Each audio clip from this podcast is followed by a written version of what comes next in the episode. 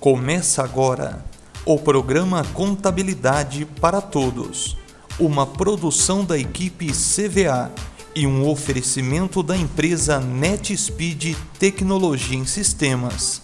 Conheça nossos produtos. Acesse netspeed.com.br. Olá, eu sou Fidel Ferreira e o Contabilidade para Todos de hoje começa agora.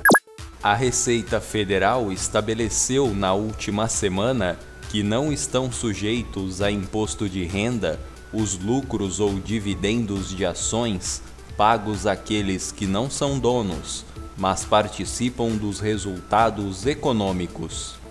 De acordo com a solução de consulta número 38, publicada pela Coordenação Geral de Tributação, o posicionamento é válido em se tratando de resultados apurados a partir de janeiro de 96, data em que teve início a isenção do tributo na distribuição de dividendos.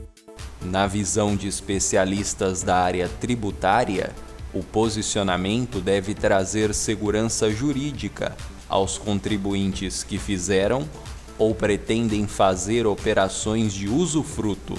Dessa forma, a Receita Federal adere ao mesmo tratamento dispensado aos proprietários de ações.